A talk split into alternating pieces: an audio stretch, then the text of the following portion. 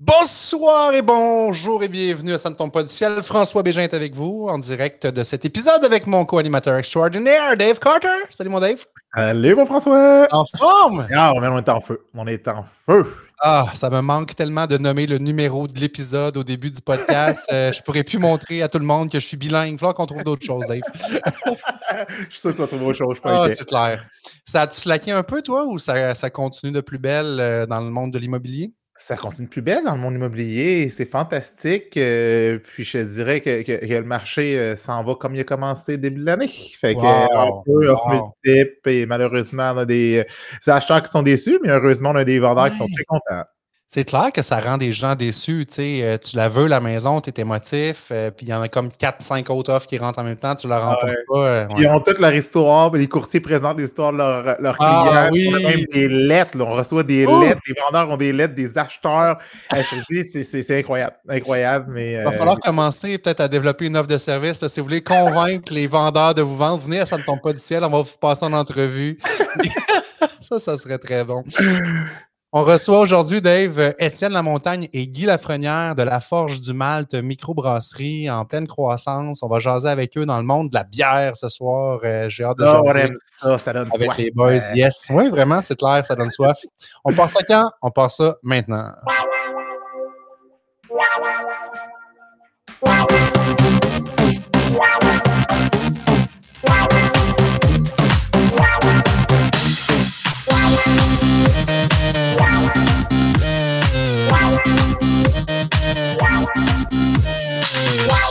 Oh yeah!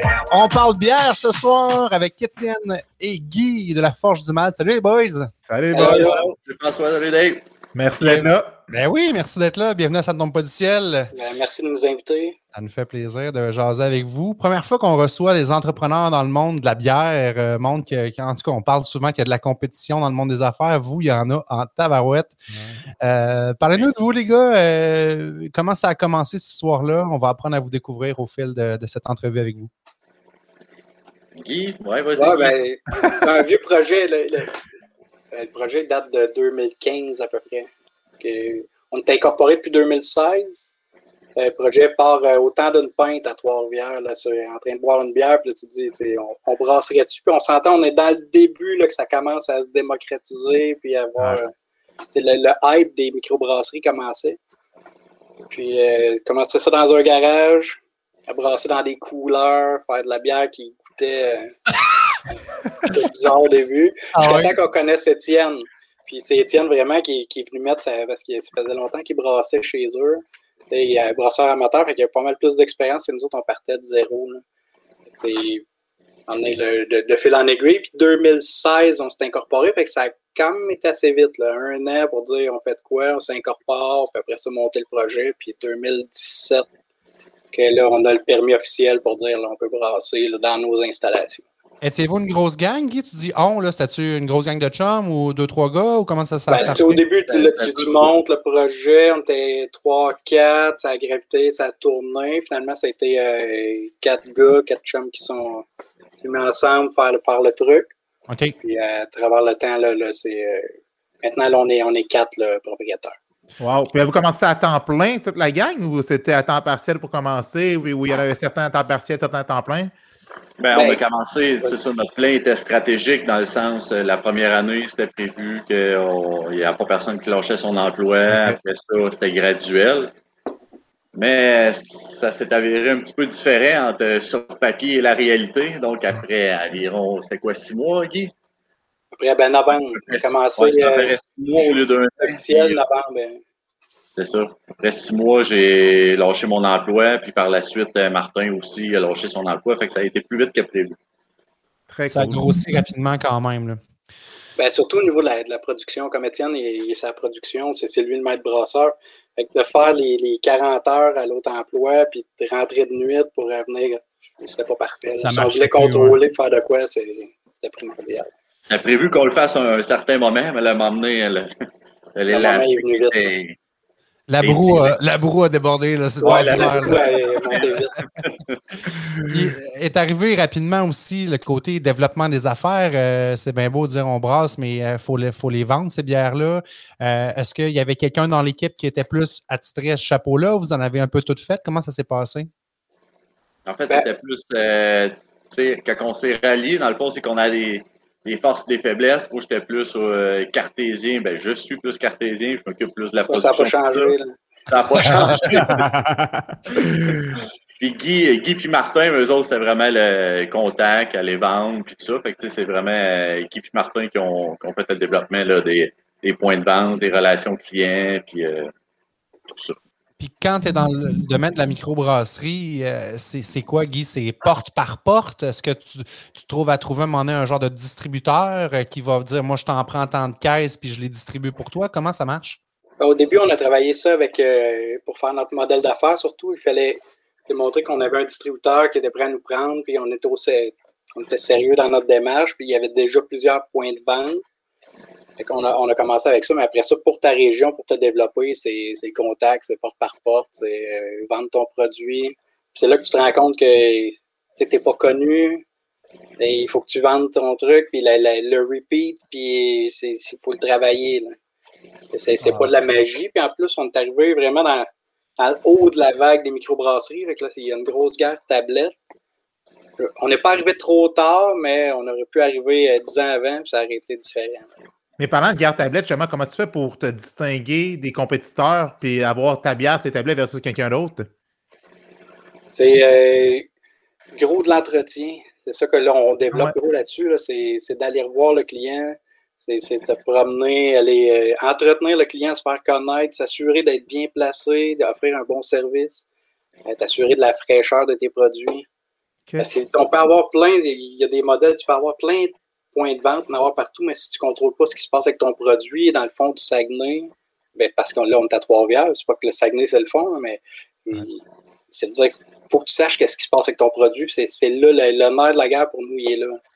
S'assurer que le produit il est bon, même quand il est à l'autre bout du Québec. Parce qu'on est distribué à la grandeur du Québec. On, Outaouais, on fait la, la Côte-Nord, on fait la Gaspésie. Mais savoir ce qui se passe avec le. Puis si le client est satisfait là-bas, c'est le vendeur puis le client consommateur. C'est la, la game est là. Pour, pour les micros, là, présentement, c'est ça. Euh, ben là, c'est sûr qu'on est en temps de pandémie, la game elle a changé, mais normalement, dans votre modèle d'affaires, c'est-tu plus bar, restauration, fût? Parce que quand je t'entends parler de qualité, Guy, j'entends ça, là, m'assurer qu'il est servi à bonne température, puis tout ça, ou c'est de plus en plus le, le modèle embouteillé qui prend de l'ampleur, puis c'est quoi, là? Mettons, mettez des pourcentages là-dessus. Là. Mais en réalité, c'est que notre modèle d'affaires, dès le départ, il est axé sur euh, la consommation à domicile qu'on appelle le CAD.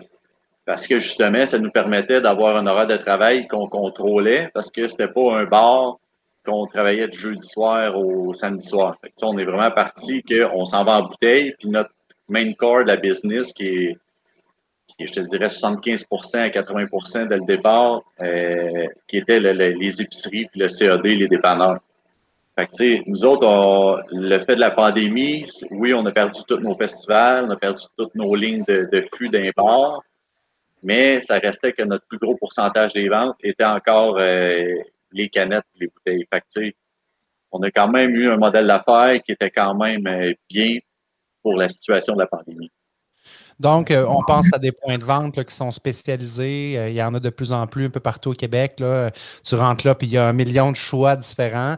Donc, à Ouais. ce moment-là, la, la qualité ou euh, quand je t'entends parler, Guy, de justement m'assurer qu'au niveau du point de vente, c'est de la formation, c'est de faire découvrir, c'est de faire essayer, c'est d'expliquer votre histoire, qu'est-ce qui fait que tu t'inspires pour telle sorte ou telle sorte. C'est un peu ça, dans le fond, de l'éducation. Oui, puis ben, c'est de se faire connaître aussi. Nous, on part de. On n'a pas d'histoire de, microbrasserie ou de bar où euh, Étienne, il, brassait amateur, mais il a commencé avec nous. Fait là, il faut se faire connaître, il faut se faire connaître aux consommateurs là-bas. C'est sûr que les festivals nous aidaient gros. Après ça, euh, c'est ce qu'on fait média, ce qu'on va essayer de. Mais aussi, c'est comme je disais, c'est c'est de faire le tour, on faisait des dégustations, des trucs comme ça, mais aussi de s'assurer que le produit, si tu le donnes à un distributeur, qu'il ne s'en va pas dans un, un coin pour mourir quelque part, puis le, le, consommateur, un an après, il trouve ta canette, puis il fait c'est pas bon ça. C'est j'ai pas contrôlé mon truc. Ça, c'est. Euh, mais c'est de se faire connaître aussi. Là. Puis comment vous faites pour vous démarquer à travers l'offre qui est grandissante? Il y en a de plus en plus, ça pousse comme des champignons. Est-ce qu'il y a moyen d'aller chercher des prix, des reconnaissances euh, dans votre secteur à vous? C'est comment on fait pour dire Hey, moi j'existe, e-, essayez-moi tout de moins, puis après ça, de, gagner ton client euh, bière par bière, finalement? Euh, oui, oui, il y a des concours, puis c'est un petit peu partout durant l'année, partout dans le monde. On n'a pas vraiment encore rentré là-dedans on, se concentre plus sur euh, l'achat local, le, monde alentour de nous autres, le contact avec les clients. Puis, euh, ça a quand même beaucoup d'importance, ça a quand même beaucoup d'impact. Mettons, toutes nos matières premières de, de Malte, on, les prend au maltraiteur qui, euh, est à 5 minutes à côté. À 5 minutes de chez nous. on brasse de la bière avec de l'orge de Saint-Boniface qui se trouve être 30 km de la microbrasserie. Fait que, on, on y va plus avec local à entourer le monde. Puis après ça, c'est de même. Hein, que la, le rayonnement, il se fait gros à partir de ta ville. Le monde se tourne de plus en plus vers le local. On est chanceux, on a quand même trois bières, c'est quand même assez grand. Mais le monde aime boire leur bière locale, ce qu'on sent de plus en plus. Est-ce que le, on se projette dans l'avenir, le, rêve ultime, c'est de se faire acheter par une grosse compagnie parce qu'on a vu des exemples. Ça se passe aussi dans le domaine de la microbrasserie ou au contraire, pour vous, c'est pas quelque chose qu'on souhaite.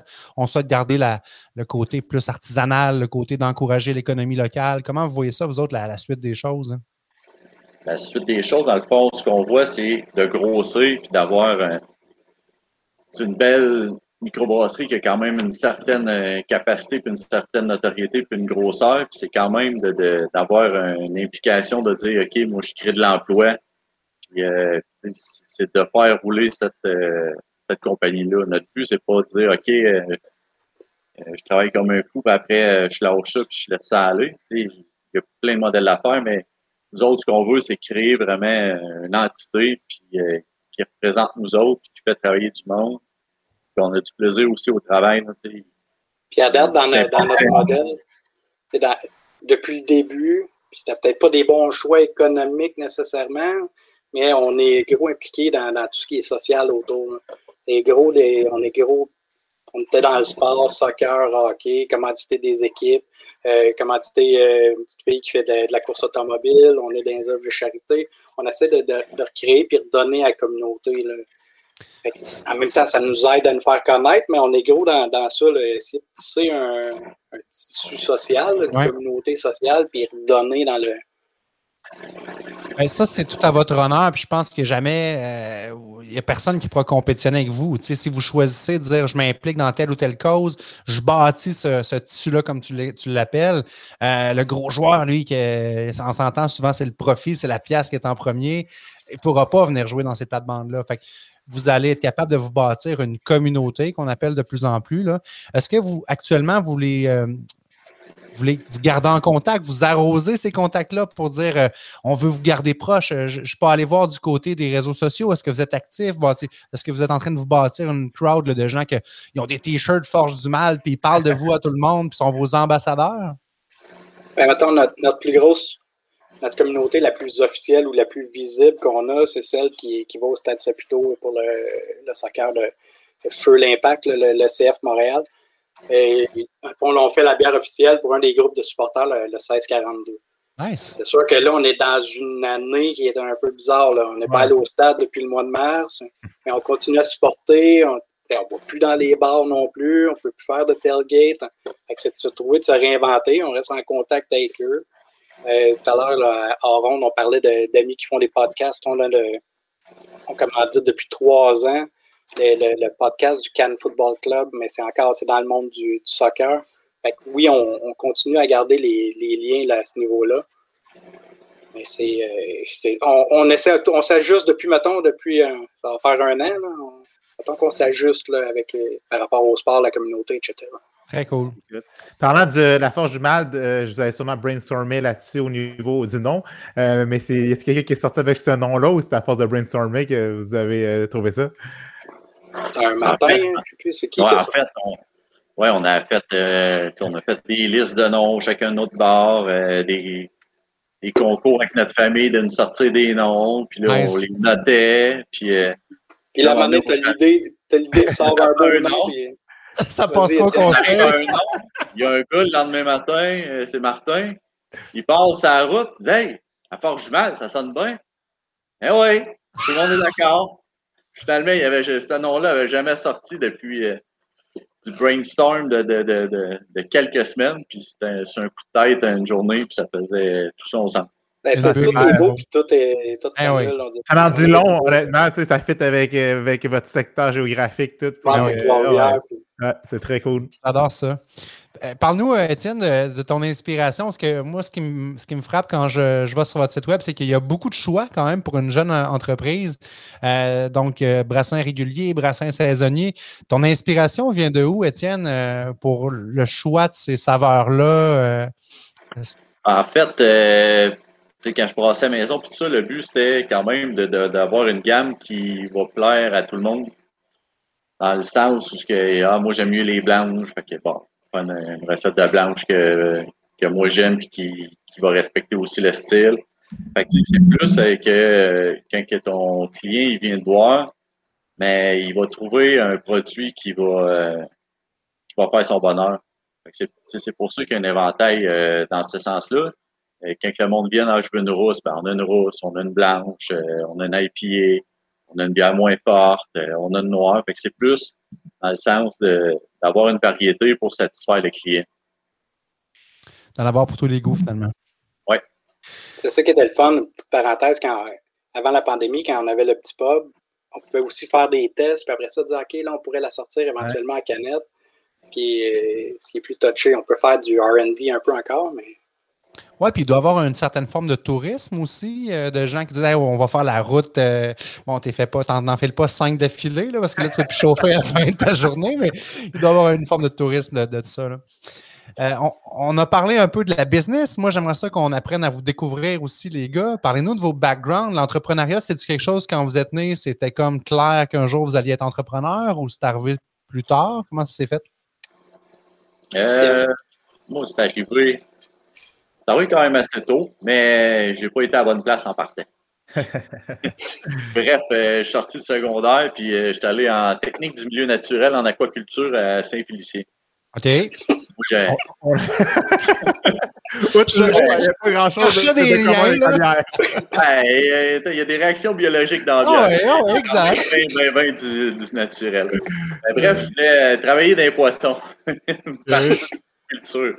J'ai étudié là-bas, j'ai fait mon trois ans de cégep. J'ai travaillé euh, dans une pisci- pisciculture pendant deux ans pour me rendre compte que l'offre et la demande n'étaient pas là. Puis, euh, c'est ça. J'ai- décidé de lâcher mon emploi, puis je me suis dit, m'aller, euh, on retourne à l'école. Mais là, c'était trop long avant que je puisse rentrer. Fait que j'ai été travailler en attendant chez Marmen, une multinationale. Ouais. Mais l'attendant, il a duré 13 ans. Oh, quand même. J'ai Ok. passé de journalier. Puis là, on avait des, des opportunités. Puis euh, je suis tombé dans le fond superviseur de production. Puis on, on a beaucoup de formations. Puis selon tes capacités, tu peux évoluer dans la compagnie. Fait que, c'est là que j'ai appris beaucoup sur euh, euh, diriger une équipe, leader une équipe, puis euh, faire grandir tout ça. Fait que puis après ça, les, les- le fait de partir d'une microbrasserie, c'est parce je brassais la maison. Partir d'une microbrasserie, c'était dans mes projets. Puis là, après ça, la vie a fait que j'ai croisé le, le- le chemin de, de Martin Piguet. Puis eux autres, c'est la même chose. Fait qu'on a tous mis nos, nos efforts en commun. Puis euh, c'est là que j'en suis. Quelle ampleur ça avait pris, Étienne, ta, ta production maison? T'étais-tu parce que tu sais, ça peut aller vite aussi, là, le bouche à oreille, les chums, la famille. T'étais-tu rendu en en faire pas mal ou? Ben ouais, là, j'avais un petit réseau de distribution. Là. La bagasse on the side, là, tu sais? Contrebande. Moment donné, je me suis dit, là, c'est, tu sais, tous mes temps de congé de travail, je les passe à, à brasser pour. euh, là, on va trouver un juste milieu. Nice. Que, euh, Ouais, ça, puis Marmen, c'est un gros employeur aussi, fait que tu devais avoir des commandes à job pas mal. là. Ah, ben, un peu, mais là, j'essayais de pas trop. euh, parce que tu sais, c'était quand même un, un cadre. Fait que là, tu sais, quand t'achètes euh, Ah, de la bière ouais. à ton poste à la job, ça paraît bien. Ouais, ça paraît pas trop bien. fait que- Non, c'est clair. Tu négocies ça, tu dis, gars, fais-moi encore une coupe d'heure, là, m'a te donner une caisse de 12 on the side. Ça marche pas trop. ah, c'est cool, ça. Toi, Guy? Euh, moi, je suis, euh, je suis professeur de philosophie au cégep. T'sais, Nice! euh, Fait que t'es quand même un expert dans la bière, c'est Ouais. ça. moi, je suis pas mal plus. euh, Parce que je me fais mes cours de, philo- de, philosophie, je fais pas souvent là, je pense. et puis ma cote comme professeur de philo depuis que j'ai une brasserie, là, Ah, c'est sûr! Ben oui, ben il oui. fait de la bière en plus. Aïe, Fait que je fais ça, puis côté euh, partir une business, ça me travaillait. C'est surtout moi de mon côté, Martin, euh, l'autre qui était avec nous, qui lui, il voulait partir de quoi absolument, là, puis euh, c'est dessus, on va-tu faire des tempos, qu'est-ce qu'on va faire? Faut trouver de quoi, faut faire de. Puis là, maintenant, on a mijoté l'idée de, de, faire de la bière, puis de se mettre ensemble, puis à un moment donné, peut-être, c'est c'est la fin trentaine, là, le- l'entrepreneuriat comme pogné là, puis tu te dis, OK, tout est possible. Let's go, on se lance. On est autodidacte dans le truc. Mais ça se fait. La seule formation que j'ai, dans... moi, je me suis ramassé secrétaire trésorier. Ils font confiance, les gars, c'est fou. Ouais, Puis- un philosophe, hein. je me rappelle, j'ai poché mes maths. mais tu sais, j'avais fait, mettons, la- toute la, la comptabilité du, euh, du syndicat au collège. J'avais une petite formation là-dedans. Puis j'ai plus de temps aussi là, avec mes horaires, puis les, les étés qu'on travaille pas. Fait que ça, ça permet de donner bien du temps à compagnie sans lâcher mon autre emploi. Fait que c'était clair que c'était moi le dernier qui lâcherait. Là. Eux autres, ils étaient, ils étaient plus euh, journaliers chez, chez Marman, il n'y avait pas le choix de lâcher avant. Ah oui. Ah, c'est une belle histoire, ça, c'est cool. Vous aviez comme tout le background puis ce qu'il fallait pour que la chimie pogne dans l'équipe. Puis vous avez Ben, il y avait rencontré. des, des, ça, des sphères différentes. Ça. Mais Étienne, c'était pas nécessairement un ami de la base. Vous l'avez rencontré dans le projet plus tard par des personnes interposées ou? Oh oui, c'est vraiment. Ben, lui, il est venu nous montrer comme notre premier système automatisé, là, parce qu'au début, on brassait dans des couleurs, essayer de contrôler la température, puis de dire, OK, c'est de l'affaire qui bouge, tu supposes de ça boire, ça, je sais pas. Là, ça...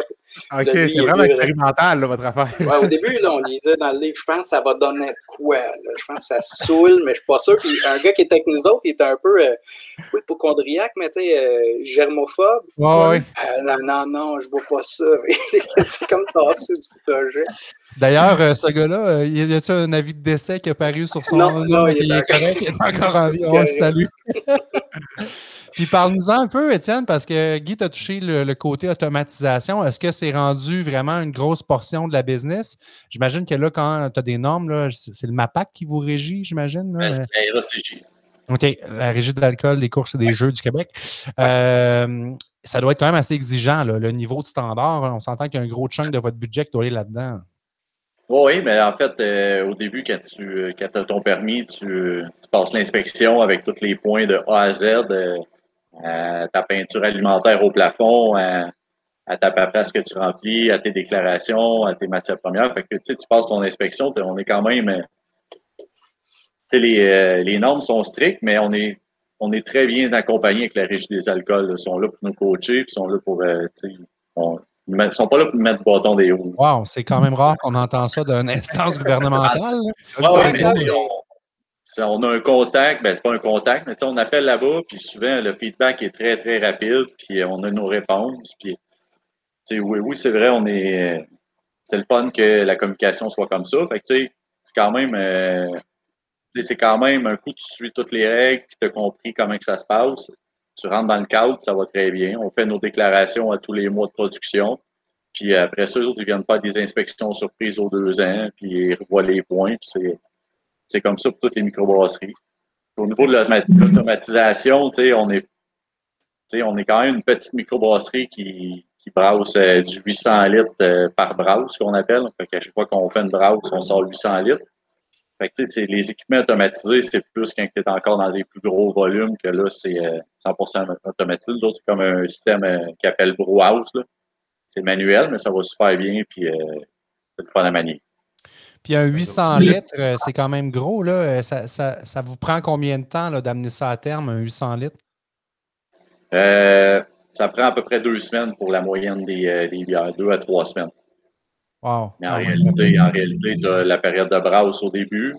Après ça, c'est la fermentation qui se fait euh, par elle-même que tu as un petit peu de travail à mettre du houblon ou bien faire des, des vérifications. Puis après, ben, c'est le, le carbonatage, de mettre les bulles dans la bière, puis après mettre la bière en canette. Fait que le défi, c'est plus de l'écouler ton stock que de le produire, si je comprends. Euh, c'est un mélange des deux, c'est l'équilibre, tu sais, c'est vraiment euh, parce que ton, ton, entre l'achat des matières premières puis euh, ton retour de, ta, de ton prix de ta vente, ça peut aller à 3-4 mois. Fait que, je veux dire, c'est, c'est quand même un ajustement de d'avoir les inventaires le plus bas possible, ces matières premières, parce que c'est de l'argent qui dort. Mmh. Si ton lead time, tu l'autre ton client, il y a 30 jours, mais là, tout ta en canne, tu livres chez ton, euh, tu vas livrer, là, il rend ses tablettes, là, ton, ton consommateur, il l'achète, mais tu sais, toute la boucle de ça est quand même longue. Il y a une certaine mathématique. Il faut être à l'aise à, calculer là, pour pas justement, comme tu dis, euh, c'est pas des pertes, mais avoir de l'inventaire qui dort et qui ne rapporte pas. En même temps, tu veux aussi avoir du choix. Tu sais, il y a tellement de variétés que vous avez que tu ne veux pas constamment être en rupture de dire Ah ben j'en ai plus de celle-là, parce que si tes consommateurs en veulent, il faut que tu puisses en, livrer. Avec la pandémie, avez-vous des problèmes d'approvisionnement avec votre matière première ou c'est, euh, vous n'êtes pas affecté par ça? Euh, il y a eu des. à chaque fois qu'il y a eu les, l'histoire de l'aluminium aux douanes. Ouais toutes les canettes viennent des États-Unis. Fait qu'à chaque fois que Trump il parlait de ça, mais euh, ça créait une rupture de stock, ces, ces canettes. Fait que je te dirais que le, deux fois cette année qu'on a eu des problèmes d'approvisionnement en, canettes. Sinon, pour le reste, c'est des matières locales quand même, puis euh, on n'a pas eu de problème. Très cool, ça, les gars. Qu'est-ce qu'on. Oui, c'est vraiment, euh, c'est vraiment cool de vous entendre là, ce que vous avez réussi à bâtir en peu de temps. on s'entend. Ce n'est pas une entreprise qui a, 10 ans. Vous avez commencé en 2016-2017. Fait que vraiment euh, du beau boulot. Puis qu'est-ce qu'on vous souhaite pour la suite des choses? Ça vous prend quoi pour euh, continuer à croître là-dedans? C'est du temps? Le temps va faire les choses ou? Ça, ben, vas-y. Ça nous prend. Ben, philosophe, nous, cette réponse-là. là, on dans notre analyse, là, on est vraiment dans une phase de stabilisation dans, le marché. Si au début, tu apprends, tu arrives, tu es nouveau, nouveauté, les gens, il y, a le phénomène de nouveauté qui, est bon au début. Après ça, il faut que tu crées une, certaine notoriété pour avoir une répétition, t'établir. Euh, on, est pas mal dans cette phase-là de stabilisation. On est juste avant là, de, ben, on ne peut pas spoiler tous les secrets non plus, parce que là, mais il faut, faut, éventuellement déménager là, dans, un cours. cours oui, ouais, j'imagine aussi là, que le, le défi Parce que, tu sais, là, on grossit, mais par en dedans, présentement. là, on a des canettes au plafond, on a de, plus en plus de projets, de plus en plus... Puis là, on, agrandit notre réseau de distribution, on stabilise notre système de vente. Euh, ça, c'est dans le fond, le, scaling up aussi, là, qui est, qui est quand même du, travail. Là, quand à chaque fois que tu passes euh, une phase, de, un nouvel employé, euh, tu enlèves des tâches à quelqu'un, tu les redistribues. Fait que, le scaling up, moi, je te dirais que c'est quand même aussi un, c'est un bon défi de, de, passer d'un multitâche à quelqu'un qui fait juste une tâche. En effet. Trouver la bonne personne, puis c'est ça, là, quand tu n'as pas une profondeur de j'en ai 10 qui font la même job, il ben, faut que tu trouves quelqu'un qui va bien la faire, la job. Oui, c'est ça. Ouais. Ah, c'est cool, mais c'est le fun. Puis moi, ce, que, ce qui me frappe de notre entrevue, les gars, c'est que vous êtes vraiment des gars qui ont l'air groundés, vous êtes zen, vous êtes. On dirait que votre vision est établie, puis étape par étape, brique par brique, on bâtit la chose. Puis je suis convaincu que c'est des belles qualités en affaires. Mais là, on est dans le mois sans alcool, fait que là, tu nous pognes vraiment. J'arrive de la bière au rendez-vous, c'est ça. On a c'est clair! On va refaire une entrevue en mars pour voir. Là. ça. va être décousu totalement. non, mais merci d'avoir accepté l'invitation. C'était vraiment agréable. Puis, uh, anytime, vous avez envie de revenir jaser euh, des beaux projets qui s'en viennent, puis d'où vous êtes rendu, vous nous envoyez un petit, un petit coucou, puis ça va nous faire plaisir de vous accueillir encore. Je vais juste prendre un petit 2-3 euh, secondes pour parler tête de cette bière-là. Oui, j'ai vu, la musclée, hein, c'est ça? La musclée, en fait, cette bière-là, c'est, euh, elle a deux choses. La première, c'est qu'on remet, euh, ce, petit gars-là, il existe. Il y a la dystrophie musculaire. Dans le fond, on ramasse euh, des dons avec les ventes des produits qu'on remet à Dystrophie musculaire Canada.